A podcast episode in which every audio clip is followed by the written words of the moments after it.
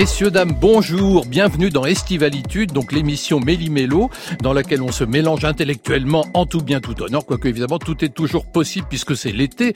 Estivalitude, la petite boutique éphémère qui ouvre chaque jour sur France Inter de 9h à 10h. Et avec ceci... C'est ouvert à tout le monde Tout le monde Tout le monde. Ouais, tout le monde y sera.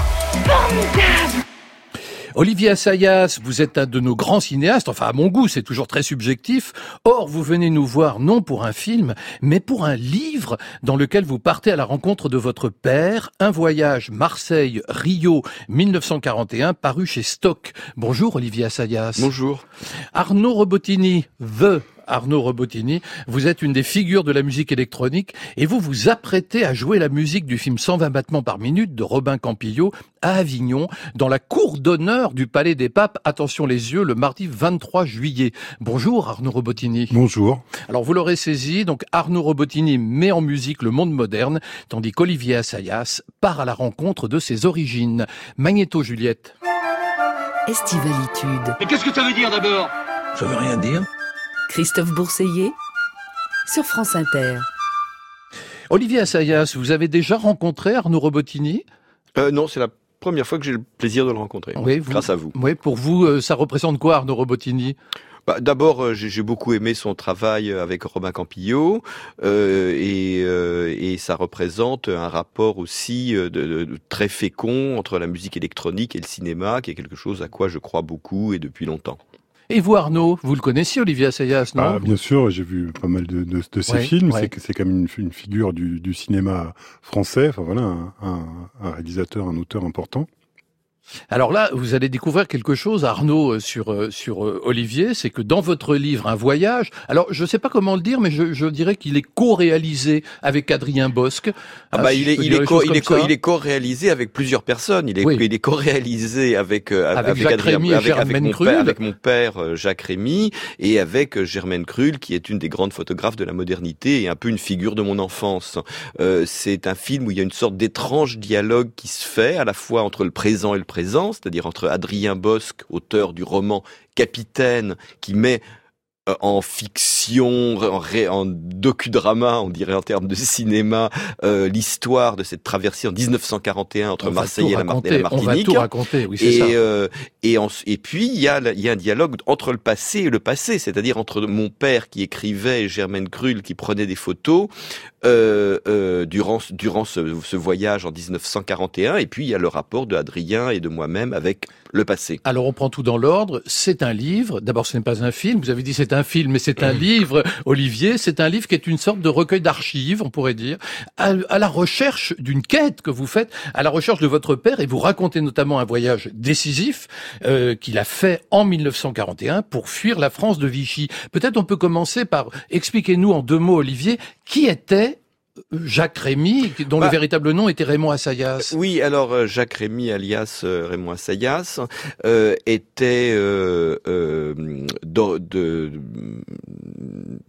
Un, un avec- scénariste. ah, d'a- à cette époque, il était surtout assistant. Ouais, Il, a, il ouais. était un jeune homme, il avait 20, 28, 29 Prometteur. ans, prometteur, euh, qui avait co- commencé dans le cinéma euh, avec Max Ophuls sur la Signora di Tutti que, que, que Max Ophuls a tourné à Rome, puisque mon, mon père a grandi à Milan. Ce sont, des juifs français, mais installés à Milan à cette époque-là. Euh, et euh, euh, il a suivi Max Ophuls en 1936 à Paris, avec, il a suivi l'équipe, disons, de Max Ophuls, et donc il a fait sa carrière d'assistant dans une orbite qui était celle du milieu anti-nazi, euh, d'Allemands anti-nazis euh, qui, qui, qui, euh, qui accompagnait, euh, qui accompagnait Ophuls. Et évidemment, il a été mobilisé en 39, ça a été la fin de sa carrière d'assistant en France. Une fois démobilisé en 40, il a commencé à se dire que ça sentait le roussi et qu'il valait mieux partir. Donc il s'est retrouvé dans une, dans une situation qui était assez commune à ce moment-là. Simplement, lui a eu la chance de pouvoir trouver un passage hein, euh, de, de, de, de Marseille à la Martinique, ce qui n'a pas été donné à tout le monde. Et, le terminal, le terminus étant la ville de Rio. Le terminus étant en l'occurrence Buenos Aires, c'est-à-dire Ah. que ça, ça, son épouse, sa première femme, pas ma mère, euh, était italo-argentine et elle avait dû partir par un bateau antérieur, précédent, et donc l'attendait pour. euh, et il a refait sa vie euh, à Buenos Aires, où il a été alternativement directeur de studio, réalisateur de films et a rejoint la diplomatie de la France libre. Alors j'aimerais qu'on écoute la voix de Jacques Rémy, euh, racontant en avril 1958 le film La chatte d'Henri Decoing, dont il a écrit le scénario. Dans les grandes lignes, c'est une histoire d'amour. On fait toujours et on fait facilement des histoires d'amour. Mais celle-ci est particulièrement difficile parce que ce sont deux êtres qui s'aiment dans des circonstances où tout devrait les séparer. C'est une Française, il est allemand. Ils se sont rencontrés à un moment où aucun des deux ne savait exactement qui était l'autre. Et quand ils s'apercevront qui est leur partenaire, ils ne pourront plus se séparer. Et fatalement, ils essayeront de s'aimer malgré tout ce qui se passe autour d'eux, mais la tempête finira par les broyer parce qu'on ne va pas contre l'histoire, on ne va pas contre la guerre, on ne va pas contre les événements, on ne joue pas seul quand le monde entier est, en conflit. Olivier Assayas, quand on fait des films, on est toujours influencé. Euh, est-ce que votre père, dont on vient d'entendre la voix, qui raconte plutôt une comédie, qui raconte de façon très joyeuse euh, la trame complexe qu'il a échafaudée pour euh, Henri Decoing, est-ce que votre père vous a influencé? Bah, mon père m'a influencé dans le sens où il m'a appris à écrire. Hein. C'est-à-dire que mon père était quand, quand, quand j'étais très jeune homme. Mon, père est mort en 81, c'est-à-dire il y a, il y a fort longtemps. Euh, et quand j'étais tout jeune homme, euh, il était atteint de la maladie de Parkinson. Ça n'allait pas du tout. Et il faisait, et, il faisait plus de cinéma. Euh, il, il, était, euh, il, il, écrivait des séries pour la télévision. En l'occurrence, il adaptait les Maigret de Georges Simenon. Et il y a un moment donné où la main tremblait trop pour qu'il puisse continuer à écrire. Et, euh, et donc moi, je lui ai servi de secrétaire, d'assistant, et donc à un âge où en général on est étudiant, on débute tout juste dans le cinéma, j'ai appris la technique de l'écriture de scénario pour aussitôt l'oublier, un peu comme un peintre qui apprendrait à, qui apprendrait à dessiner euh, et qui ensuite l'oublierait pour faire des choses plus abstraites, ce qui a été mon cas. Mais euh, donc j'ai, mon père m'a repassé une sorte de savoir technique. La question de savoir si j'étais influencé par mon père, évidemment j'étais influencé par mon père, mais j'ai l'impression que été plus influencé par mon père du point de vue de son amour pour la littérature, son amour pour la peinture, à la fois classique et moderne, que pour ce qui était du cinéma, qui considérait comme un, artisan, un artisanat. Mon père considérait que ce qu'il faisait dans le cinéma, c'était raconter des histoires et que ça valait ce que ça valait, mais enfin, euh, on parlait pas de la même chose. Ce n'était pas un homme d'image? Bah, il a réalisé deux films dont lui-même n'était pas content, euh, et donc pour lui, son rapport à l'image, je crois, euh, était beaucoup plus fort avec la peinture. Alors vous, euh, Arnaud Robotini, euh, le cinéma que vous aimez, moi j'ai lu que c'était plutôt Clint Eastwood. Oui, bah entre autres. Après ça, c'est vraiment, enfin c'est pas très original. Enfin pas tellement ah bah, Clint Eastwood, c'est plutôt le, les westerns italiens, Sergio Leone. Ah vous aimez les westerns italiens? Bah oui. Et le western spaghetti. Voilà, oui. Et donc vous n'êtes pas tellement fan du cinéma d'Olivier Assayas, ah, bah parce que ça s'est éloigné du western spaghetti quand même, non Oui, bah, j'aime aussi le, le, le, cinéma français. Enfin voilà, c'est qu'on me pose souvent la question, et puis comme il y a une forte relation avec la musique, voilà, c'est des, ah oui. enfin, des réponses qui, qui arrivent assez, assez facilement. Et et puis si je peux me permettre de répondre à, ah bah à, Arnaud sur Arnaud, euh, je pense qu'on a beaucoup de goûts en commun. Le, western italien m'intéresse, m'intéresse, mais m'intéresse sans doute moins que lui dans le sens où moi ce type de cristallisation s'est fait autour du cinéma d'arts martiaux hongkongais. Mm. Hein, je veux dire que, que j'ai toujours trouvé plus excitant, etc. Même si j'aime le, etc. Mais euh, mais on, on, peut certainement se retrouver sur Clint Eastwood parce que je crois qu'à l'époque j'ai dû être l'un des tout premiers à écrire sur son cinéma à une époque où c'était extrêmement mal vu. On parle des années euh, de la fin des années 70. Hein. Moi, je me souviens que on était, on est, on, moi, c'est un goût que je partageais à l'époque avec Philippe Manœuvre et euh, Jean-Pierre Dionnet dans, dans l'auguste revue euh, de Métal Hurlant. Et j'ai trimballé, euh, quand j'ai commencé à écrire au Cahier du cinéma, revue sérieuse, j'ai amené dans mes bagages un cinéaste qui était extrêmement mal vu. Et donc, c'est sûr que quand, quand Clint Eastwood, à l'époque où il faisait des films avec un chimpanzé, genre doux, dur et dingue, etc., ça n'avait pas la même aura, comment dire, de prestige que ça a acquis aujourd'hui. Et puis Clint Eastwood, c'était quand même politiquement, ça l'est toujours d'ailleurs. Il est, c'est à, la fois un grand créateur et quelqu'un qui est totalement politiquement incorrect. Ah mais ça, j'aime assez ce genre de personnage en général. Euh, après, pour le cinéma, j'ai voué toujours d'ailleurs un, culte à Pasolini, mm. qui a été un, de mes premiers chocs euh, cinématographiques quand je me suis intéressé vraiment au cinéma, euh, cinéma d'auteur. Et euh, voilà. Et c'est d'ailleurs ce qui vous rapproche, je trouve tous les deux, c'est le fait que vous êtes deux individualistes. C'est-à-dire que vous créez sans vous soucier des modes, des tendances, de ce qu'on appelle la doxa, vous savez, euh, les idées reçues du moment. C'est un peu le cas, Olivier Assayas. Vous êtes assez critique par rapport à tout ce qu'on raconte. Euh, l'actualité, vous la commentez pas en général? Bah, je pense que c'est pas le rôle du cinéma. Hein, je, je, je, pense que, que, que, que l'art, euh, l'art quel qu'il quel qu'il soit, c'est une démarche qui en effet est singulière et solitaire parce que on peut on peut pas s'adapter à une demande. On fait ce qu'on peut faire. Moi, je, moi, j'ai toujours eu, j'ai toujours, toujours eu le sentiment, non pas que je faisais ce qu'il fallait que je fasse, parce que j'ai même plutôt eu tendance à faire toujours ce qu'il ne fallait pas que je fasse, euh, et ça m'a toujours plus amusé de faire ce qu'il ne fallait pas que je fasse que ce qu'on attendait de moi. Mais, euh, mais d'une certaine façon, j'aurais été bien incapable de faire ce qu'on a, de, faire ce qu'on attendait de moi. Je, je, je, je, je, j'ai toujours un peu l'impression, chacun de mes films, de me retrouver dos au mur, et c'est le seul truc. Il y a, y a un truc auquel j'arrive à me raccrocher. Je le fais comme je peux, et puis euh, advienne que pourra. Mais de ce point de vue-là, quand on, quand on est euh, euh, dans n'importe quel art, euh, on est porté par une vision et en, en, ayant foi en elle et en essayant de la poursuivre aussi loin qu'on peut. Un titre pour vous, Olivier, la jeune chanteuse Céleste dans Father's Son, le fils du père, sur France Inter.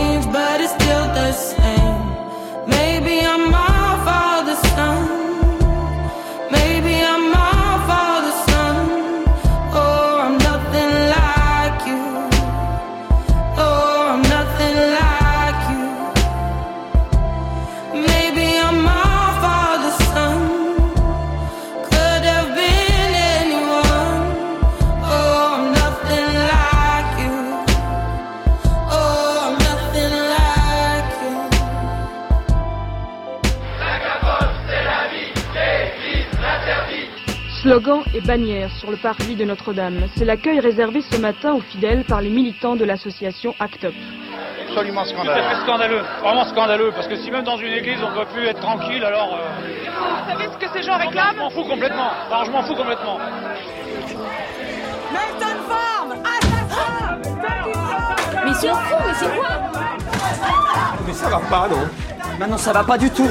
Ça va pas quand on est malade et on prend de la ZT toutes les 4 heures. Quand on a de la diarrhée toutes les nuits et des gens comme vous prennent leur temps et nous laissent crever. On peut euh, peut-être s'asseoir à table et parler calmement. Mais on n'a pas le temps. La, violence. On n'a pas le temps. La violence ne résoudra rien. On est en train de crever, vous entendez ça? Notre réalisatrice Juliette Medevielle a mélangé en fait des documents d'actualité de l'époque euh, du mouvement Act Up et puis des, un extrait euh, du film 120 battements par minute de Robin Campillo. Arnaud Robotini, le mouvement Act Up, c'était quelque chose d'absolument incroyable parce que d'une part, c'est un mouvement qui a révolutionné l'agite propre, l'agitation, tout a changé à partir d'Act Up et surtout, c'était des gens qui jouaient leur vie dans ces dans ces actions. Oui, bah c'est c'est c'est un, enfin on voit on voit bien dans le film effectivement c'est des gens des, des gens qui sont touchés par la maladie donc ils sont euh, et souvent une relation très proche avec la mort hein, alors qu'ils n'ont pas du tout l'âge de, d'avoir ce, ce rapport-là. Souvent, c'est des, gens d'une vingtaine d'années. Et effectivement, ils, ils, jouent leur vie euh, dans ce combat et dans, dans en, en, essayant de, de, faire avancer la, la science le, le, plus vite possible. Alors je suis peut-être fou, mais quand j'ai vu 120 battements par minute de Robin Campillo, je me suis dit, on dirait un film d'Olivier Assayas. Je, suis, très flatté parce que j'aime beaucoup le film, donc je, je, je prends. Mais vous trouvez pas qu'il y a des ressemblances peut-être formelles par le fait que vous aussi vous avez beaucoup interrogé euh, toute cette culture qui est celle d'Act Up au fond? Bah, disons que euh, c'est pas tout à fait mon époque. Moi, j'ai vécu, euh, disons d'une façon, euh, euh, la, la, période de l'apparition du, du, du, du, SIDA à travers euh, surtout la disparition d'amis chers, comme etc., et que, comme, comme chacun d'entre nous. et donc, j'ai, je crois raconter quelque chose qui a à voir avec ce, cette disparition, sans évoquer d'ailleurs le SIDA, quand j'ai fait fin août début septembre, il y a très longtemps, mais qui était un film d'une nature très très très différente mais c'est vrai que ce à quoi je suis très sensible dans le travail de Robin Campillo en général et dans 120 battements en particulier, c'est une manière de, trouver à l'intérieur du réel une énergie, une dynamique, une puissance euh, qui est aussi celle de la fiction et du cinéma. C'est d'une certaine façon de se nourrir euh, peut-être de l'énergie de la, société ou des contradictions de la, société euh, pour, créer une forme cinématographique contemporaine. Arnaud, vous aviez conscience de ce qu'était Act Up quand on vous a demandé de faire la bande son du film? Euh, Oui, c'était assez assez terrible. Enfin, en fait. Euh, Robin avait ce projet de film depuis euh, depuis assez longtemps. Quand on a fait euh, donc, notre première collaboration sur un long métrage, enfin, sur un de ses longs métrages, Eastern Boys, donc le film précédent, euh, il m'avait déjà parlé de l'idée du film sur Act Up et tout ça, et puis qui voulait que ça soit une sorte d'hommage aussi à la musique de cette époque-là. Et euh, parce qu'il faut recontextualiser, le, la house et la techno à l'époque, c'était vraiment une musique euh, très très ghetto, très gay. C'était la culture gay. C'était la culture gay. Ouais, je me ouais. souviens, euh, euh, pour découvrir cette musique-là, on allait dans des clubs, mais en n'étant pas forcément gay, on allait dans des clubs gays pour pour écouter de la house. C'était le, le, seul moyen d'en écouter euh, hors hors les rêves. Donc euh, donc voilà. Et on peut dire que les homosexuels ont révolutionné la musique d'une certaine façon, en tout cas toute cette musique de danse. Euh, oui, bah puis euh, pas que hein, le, tout le glam rock. C'est une, une responsabilité des managers euh, anglais gays d'avoir d'avoir pris des, des, jeunes prolos anglais et les avoir quasiment travestis. Il faut, faut pas oublier toute cette dimension là aussi. De, des années un, 60. Alors Arnaud, c'était très émouvant de vous voir au César. Et... Hmm. Je veux dire que j'ai énormément de chance de, et un honneur d'avoir été choisi par Romain Campillo pour faire la musique de ces deux derniers films. Et euh, je voudrais avoir une pensée pour. Euh, enfin, s'il y a ce que je voulais dire, voilà, si, si euh, la musique de 120 battements par minute a, une profondeur, c'est qu'elle est la voix de ceux qui sont morts, qui ont perdu des proches, qui sont battus, qu'on n'a pas voulu entendre. Et je dédie ce prix à ces héros oubliés d'hier et d'aujourd'hui. Act Up existe toujours et le sida n'est pas qu'un film. Merci. Olivier, ça vous est déjà arrivé de pleurer au cinéma? De pleurer au cinéma, oui, oui, oui, bien sûr, ça m'est bien sûr, ça m'est arrivé de pleurer au cinéma, comme comme à beaucoup de gens, j'espère. Euh, euh, Quel est le film qui vous a le plus ému, qui vous a le plus euh, dérangé, peut-être?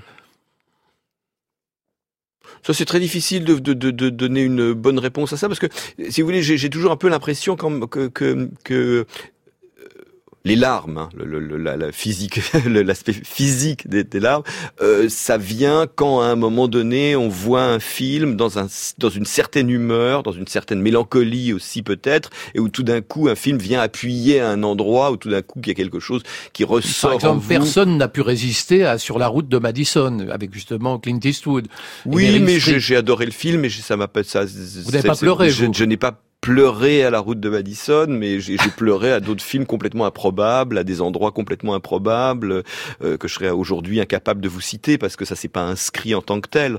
Mais euh, euh, je peux, je peux être. Moi, moi, je, je, je, je veux dire une, une, chose bête hein, d'une certaine façon. Les, souvenirs qui me qui me marquent le plus euh, de, de, de l'arme au cinéma, ce sont quelquefois mes propre film, c'est-à-dire dans le sens ça m'est arrivé en visionnant pour la première fois mes films de, de, littéralement euh, avoir à retenir des larmes à la fin, non pas parce que j'ai été ému par le film, mais par le simple fait d'être arrivé au bout, d'avoir d'avoir tirer, euh, porter quelque chose et que enfin de l'avoir amené à bon port et, je, et que, comme s'il y avait une sorte de relâchement d'énergie qui faisait que tout d'un coup euh, j'étais débordé par les par par juste l'émotion d'être d'être d'être au bout du chemin.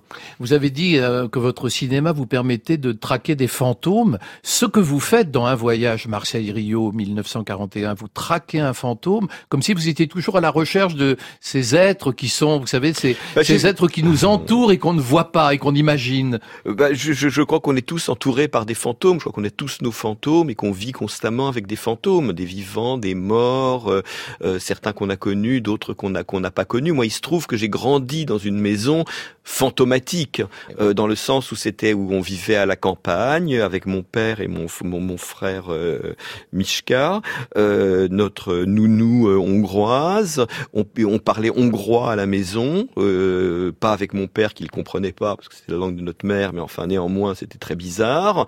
Et cette maison était remplie de souvenirs d'une autre vie de mon père qui avait passé quand même les, années de guerre en Amérique latine. On avait conservé un rapport à la culture d'Amérique Amérique latine, beaucoup d'amis euh, mexicains, argentins, euh, etc. Euh, euh, et puis il avait, mon père voyageait beaucoup. Il avait, il a, il a, il a, il a, il a été en, il a, il a beaucoup voyagé en Asie. Il en avait rapporté toutes sortes de souvenirs. Donc on vivait dans cette maison qui était peuplée de, de divinités asiatiques, de photos, de souvenirs de la France libre, de, de, de, de photos illisibles, incompréhensibles en, en sépia. C'est très difficile de ne pas transformer tout ça en, en, en fantôme. Et, en... Arnaud Robotini, en un mot, qui, qui sont les fantômes qui, qui vous peuplent?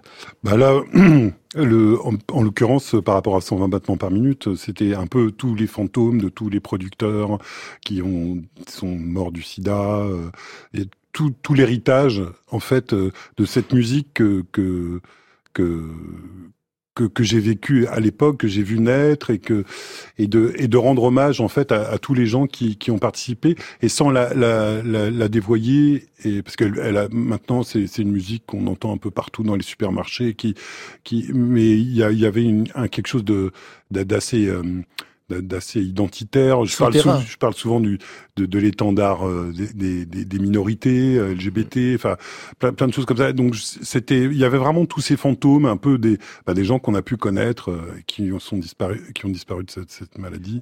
Alors on écoute donc le titre phare du film, hein, Small Town Boy de Bronski Beat avec Jimmy Somerville, réinventé donc par vous, Arnaud Robotini.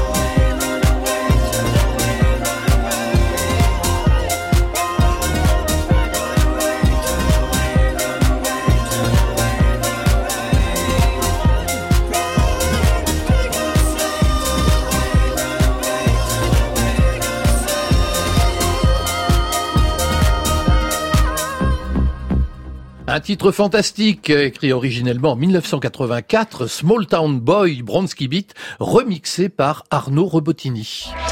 Christophe Bourseiller, Estivalitude sur France Inter.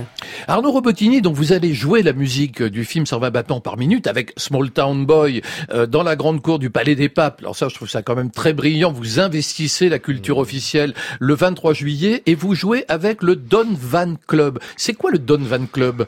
Bah, alors en fait, moi j'ai un problème d'étiquette. Souvent, comme je change un peu, bah, enfin souvent Ah bah de oui, style. Zenda euh, Vesta et d'autres. Ça a failli s'appeler Zenda Vesta. D'ailleurs, peut-être que le prochain album, ça sera un Zenda Vesta. Je suis en train de, de réfléchir à tout ça encore, mais voilà. Donc j'ai besoin un peu de, de baliser, et de que les choses soient claires.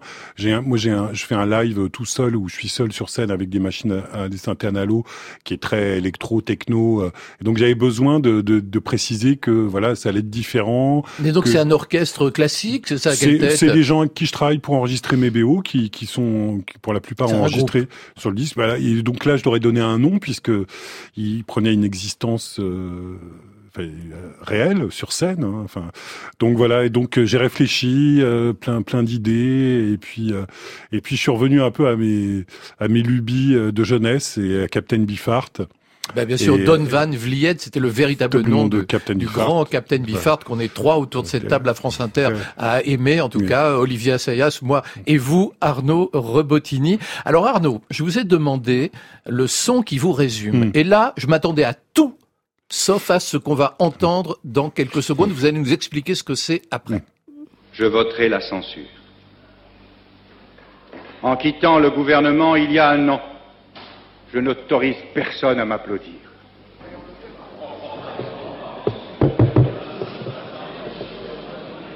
En quittant le gouvernement il y a un an, j'ai proclamé à mes dépens mes refus et mes craintes.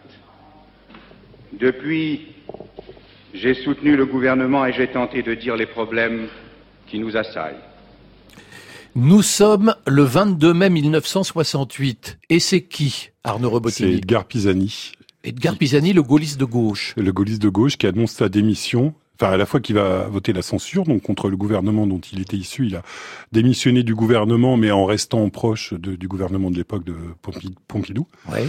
Et, euh, et là, il, il, il vote la censure et il démissionne puisqu'il estime que il trahit euh, son propre mandat puisqu'il était élu avec euh, avec une étiquette politique et que là, il, il se met en opposition par rapport à, à cette, cette étiquette politique qui à l'époque gouvernait par ordonnance. C'était un peu ça Mais le qu'est-ce que vient faire Edgar Pisani euh, dans la vie d'Arnaud Rebotini Eh ben en fait c'est euh, euh, comme ça rien mais c'était un choc quand j'ai entendu ce discours euh, sûrement sur une émission de France Inter euh, je sais plus laquelle Ce que vous aimez bien, c'est le silence, le, le, le côté Je- ne m'applaudissez pas, je le, trouve que c'est ce le malaise en fait. ben, je- moi je trouve que le discours est d'une poésie incroyable. Euh, je, je m'en suis inspiré pour un texte d'ailleurs. Euh, cette formule je ne vous autorise pas à m'applaudir je trouve d'une force et euh, j'ai proclamé à mes dépens. Je trouve que c'est des, des formules et la façon dont il le dit. On peut vraiment euh, euh, se les approprier et, et, et pour des actions qu'on a pu faire dans la vie, dans les choses comme ça. Je trouve ça d'une force incroyable. Et puis après, quand on voit le parcours de d'Edgar Pisani, de ce que ça représente, cette diction, ce son, je, je trouve ça absolument. Qu'est-ce que vous en pensez. Olivier Assayas, Edgar Pisani, ça vous parle? Edgar Pisani est un, sou- est un souvenir lointain pour, pour, pour, pour, pour comprends, moi. oui, pour beaucoup de monde, etc. Et, et, euh, et je suis peu familier de son parcours politique, donc je serais, je serais, je serais bien normal de, de commenter. mais, je- mais de par René contre, Capitan. mais par, mais par contre, euh, par contre, je, je, je, je- je- je- j'entends très bien euh, ce que ce que ce que dit Arnaud sur la poésie euh, et sur la sur la poésie des mots, sur la poésie de ces mots qui viennent de loin et de la et de la force qui, qui, qui- de résonance qu'ils peuvent avoir. C'est si en entendant ce discours, je pense que c'était sur Affaires sensibles ou une émission d'Inter, Ah comme ouais, ça. ouais. Et j'étais Ah absolument ouais. foudroyé par ce, par ce, Ouais. ce, ce discours. C'est- Et euh, enfin, voilà, je, après- après- qu'en plus quand on le contextualise, là il y a un côté un peu chevaleresque, enfin un peu, un peu, un peu. Oui, il a du maintenant. panache, il a Il y a- du ouais, panache. ouais, ouais, voilà. en gros, il quitte le gouvernement pour se rallier aux émeutiers d'une certaine façon. hein. Il, y a, il y a- une forme de courage politique dans cette forme de démission en plein mandat de Mm. sa part. Alors Olivier Assayas, alors là c'est mon, c'est moi, c'est mon choix, hein, je, je l'assume. Et vous allez me dire, le son qui vous résume, écoutez bien, pour moi c'est ça. Kansas, Kansas, shuddering at last. person operating in Kansas. Angry telephone calls to the university. Police dumbfounded, leaning on their radio carpet, while poets chant to Allah in the roadhouse showboat. Alors c'est un extrait bien sûr de votre film L'eau froide qui date de 1994 et c'est un poème de Ginsberg, d'Allen Ginsberg, Wichita Vortex Supra. Sutra. Euh, Sutra, Sutra qui, qui, qui est dans le recueil Planet News. Euh, je, je, je, crois que si je suis arrivé une fois euh, dans ma vie à saisir quelque chose de, de mon autobiographie et de qui, de, de, de, de l'adolescent que j'étais, c'est véritablement ce moment-là. Euh, C'était pour moi euh, peut-être une manière de fuir euh, des années 70 qui était asphyxiante, euh, y compris politiquement d'ailleurs, et, et, et, je trouvais une sorte de lumière à la fois dans, la musique, dans le dans, le, le, rock anglais de cette époque-là, euh, qui y compris le, le rock parce que c'était les années pré-punk, hein, tout ça, etc. C'est donc dans le rock progressif euh, en, en, anglais, dans, dans mes déambulations dans Londres et dans, et dans la découverte des, de la poésie de la Beat Generation. Je parlais pas encore bien anglais, mais pour moi, euh, découvrir les, les, les textes de, de d'Allen Ginsberg, ceux de Lawrence Ferlinghetti, ceux de Gregory Corso, euh, William Burroughs, c'est des choses que je ramenais de Londres en tremblant, en ayant ça dans les mains, et je me souviens de l'émotion que provoquait en moi la poésie de Ginsberg. Et il y, y, avait, et en même temps, c'est tellement bizarre, quoi. C'est tellement bizarre, c'est parce que évidemment, le son que vous avez choisi est associé à une image, c'est-à-dire d'un jeune garçon en caban, euh, en train de traverser un bois en, en, poussant son vélo. Et son père vient de lui dire, tu n'as aucune culture. Oui. Et à ce moment-là, nous découvrons, nous les spectateurs, qu'en fait, il a une immense culture, mais c'est une autre culture. C'est une autre culture, ce qu'on appelait d'ailleurs la contre-culture. Mais surtout, euh, c'est le fait c'est la façon dont à cet âge-là, on est sensible au noyau des choses et qui est toujours poétique. Et, les, mots de Ginsberg, venus de tellement loin, dans une langue que je parlais mal, etc., résonnaient de façon tellement profonde en moi. Enfin, pour moi, c'était et, donc la façon dont j'ai reproduit euh, la, façon, enfin comment dire, euh, la, façon dont, euh, le, mon personnage récite comme une sorte de mantra dont il ne comprend que la moitié chose parce que ces mots vibrent en lui, euh, etc. C'est quelque chose qui a à voir avec un rapport à l'art euh, initial qui, qui, qui d'où tout le reste pour moi découle. Alors je crois que vous partagez ça, Arnaud Robotini et Olivier Assayas, c'est cet attachement à cette autre culture, cette contre-culture rock, mmh. cette contre-culture underground, toute cette histoire aujourd'hui si complexe et si passionnante. Alors que pensez-vous de ça?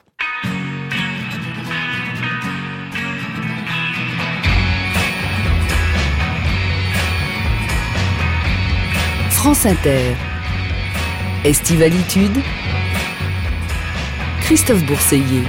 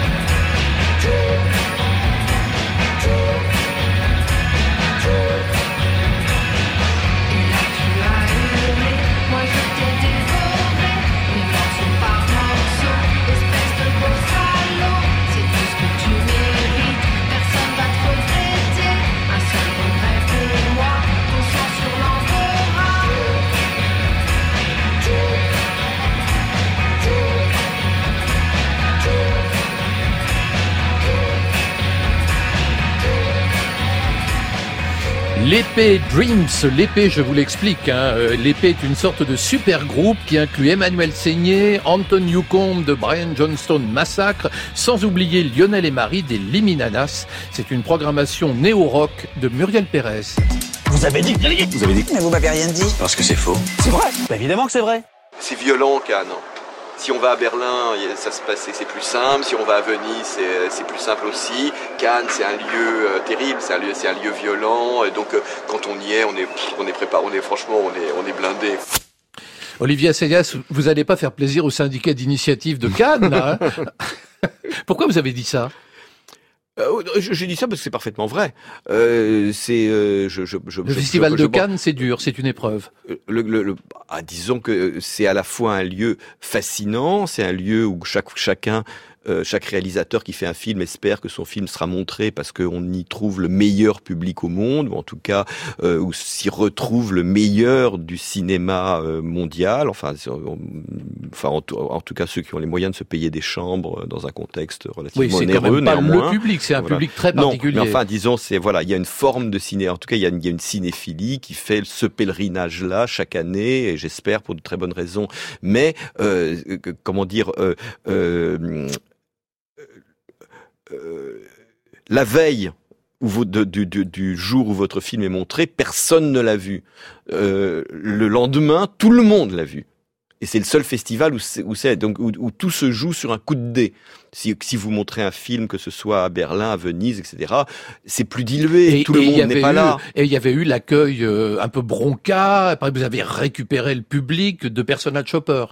Bah, Personal Shopper, c'est un de mes films qui a été le mieux reçu. Résultat, j'ai eu le prix de la mise Oui, en voilà, scène à ça. Cannes, donc tout va bien. Oui, et Euh, mais il y avait mais il y a eu eu, une mais ça, ça, ça, euh, ça, ça a secoué, ça a secoué à la projet, ça a secoué à la projection, comme ça avait secoué quand j'avais fait Demon Lover, euh, voire euh, Demon Lover était d'une certaine façon bien pire. Bon, donc d'une certaine façon, j'ai un peu l'habitude de traverser ce genre, ce genre de ce genre de truc. C'est pour ça que je dis que je suis blindé. Mais euh, c'est difficile. Je, je, je personne, je crois, n'est capable de dire que euh, euh, que, que que Cannes est une expérience plaisante ou, euh, pa- ou, pacifiante. Euh, On, on, on, Cannes, euh, j'ai l'habitude de dire que on, on débarque, enfin pour, pour dans mon cas de la de la à, la à la gare de Cannes et on est avalé par cette machine. On y on est on est dans une sorte de tambour de machine à laver pendant trois jours et on est recraché sans avoir compris ce qui s'était passé. On se souvient de l'exemple de Wim Wenders quittant Cannes après avoir reçu la Palme d'Or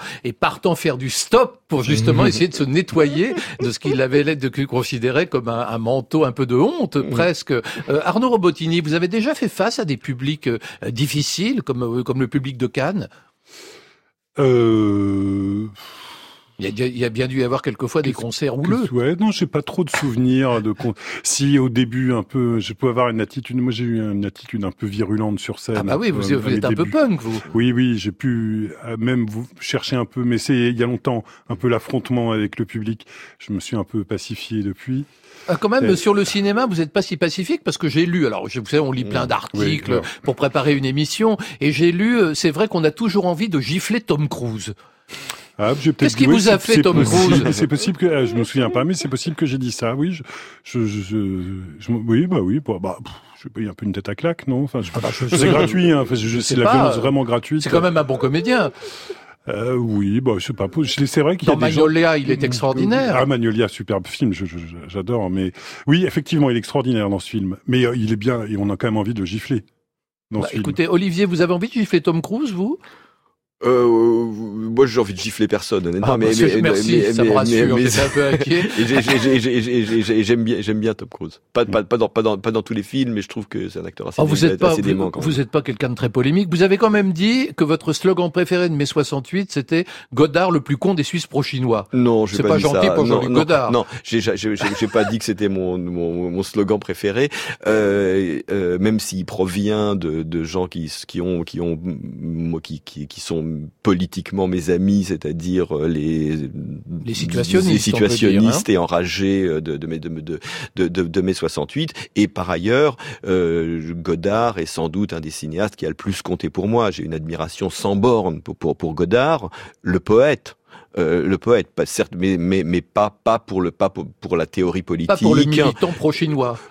Et, certain- et certainement pas pour le militant pro-chinois. Je pense que, Godard, euh, intellectuellement, politiquement, euh, a fait un cheminement euh, dont pour être sympa, je vais dire que j'ai du mal à le comprendre. Mais ça n'empêche pas qu'il soit sans doute le plus grand poète de l'histoire du cinéma et que son œuvre est une sorte de labyrinthe et un objet de fascination aussi pour moi depuis toujours. C'est quelqu'un qui aime mettre des gifles aussi. Ah bah Godard n'a pas cessé ah de oui. mettre des gifles. Oui, Toute son ouais. œuvre n'est qu'une gifle. Oui, oui, exactement. Et toute son œuvre s'écoute aussi. Le, le montage son de Godard est fascinant. Enfin, je- c'est de la musique concrète hein, par moment. C'est superbe. La, la bande son de Godard avait d'ailleurs un moment certaines bandes son, mais le film avait été sorti en disque il y a Ouais. quelques années Oui, chez- sur je le label l'ai. ECM, je crois. Je- hein, je l'ai, je de l'ai. Manfred Eicher, on va être précis Ouais, dans, ouais. Dans, dans ce qu'on dit. Arnaud Robotini, vous êtes euh, paradoxal parce que vous êtes un grand compositeur de musique populaire. En même temps, vous vous retrouvez dans la grande cour du Palais des Papes, c'est-à-dire en gros c'est l'épicentre de la, de, la, de la grande culture, pourrait-on dire. Et puis vous avez travaillé avec des compositeurs euh, d'avant-garde comme Christian Zanesi, compositeur de musique électronique, membre du groupe de recherche musicale. Euh, vous- vous êtes quelqu'un de très particulier. Vous n'avez pas un jour envie d'intégrer le cercle fermé des compositeurs de grande musique? Oui et non. C'est-à-dire que je trouve que parfois les compositeurs de grande musique se coupent un peu du social et que euh, la musique euh, contemporaine euh, que je peux admirer, que je peux adorer, euh, et, euh, et se coupe complètement du social et a un langage qui est euh, tellement élitiste que euh, voilà. Il- Enfin, il me- moi, il peut me parler, mais c'est pas le langage que, que j'ai envie d'utiliser. Et, euh, et puis euh, et puis moi-même, je suis vraiment issu euh, de la culture de finalement de, de, la musique industrielle. Je crois que ça m'a de groupes comme North Wound. Euh, Steven Stapleton, on peut citer. voilà et euh, et euh, qui sont en fait des gens qui ont Je pensais pas citer Steven Stapleton à 9h54 sur France Inter, j'en suis ravi. Ok. Publiquement. Voilà. Et, euh, et, et, et voilà, c'est des gens qui ont un- fait une sorte de musique savante issue d'une culture et d'un système économique euh, populaire euh, qui, qui m'intéresse. C'est-à-dire que c'est des gens sans subvention, en utilisant finalement le système capitaliste, qui arrivent à promouvoir une musique ultra avant-gardiste. Et, euh, et ça, ça m'a toujours euh, intéressé. Tu veux que je te raconte un souvenir? Un souvenir Ah oui. Si vous saviez ce qui m'est arrivé, j'en ai des choses à vous raconter. Alors, question brutale, Arnaud Robotini. Quel est votre plus incroyable souvenir de vacances? Je vous rappelle qu'on est quand même au cœur de l'été. hein. Oui, euh, je me suis débarrassé de cette question euh, gênante euh, en, en, disant que voilà, c'était un peu mes premières vacances euh, sans mes parents, adolescents. C'était l'époque où, où vous y déjà de la radio, à Radio 7. Donc Ah, vous grande- m'écoutiez à je Radio vous écoutais, 7. Je vous oui, écoutais oui. à Radio 7. Ah bah, voilà. écoutez, c'est formidable. Voilà. C'était, ça se passait où ces vacances? Euh, C'était euh, vers Tarascon, voilà, on était en camping avec un, avec un, avec un ami. Alors après, il y a toute la découverte qu'on peut faire euh, quand on, enfin, quand on goûte à la liberté, avec euh, tous les, tous les moments d'égarement et les moments de joie. Et voilà, je garde un Bon, souvenir. euh, alors Olivier, en un mot, puisqu'il nous reste une minute, euh, est-ce que vous, vous vous avez un souvenir de vacances particulier? Vous n'êtes pas du genre à partir en vacances, vous? Euh, je, je, Vous travaillez je- tout le je- temps. je- non, non, non, j'ai besoin de, de, de, de vacances, comme tout le monde. Euh, moi, moi, je, moi, je, moi, moi, il y a eu, il y a eu en effet, en fait, en y, en y réfléchissant, un, à moi, un été qui a, qui a, qui a, qui a compté, qui est assez loin maintenant. Je pense où je me suis retrouvé tout seul à Formentera, dans une petite maison, sans, sans, sans, sans électricité, sans eau. Euh, tout- seul. Je pense que ça, ne m'était sans doute jamais arrivé en plein été. Et j'ai et, et, et je, je- je- j'étais plus sûr de comment faire des films, de par où prendre le truc, euh, etc. Et j'ai commencé à écrire. Et j'ai écrit un essai. Euh, que je, dont j'avais pas que j'avais ni prévu ni fait le plan euh, consacré à Kenneth Anger.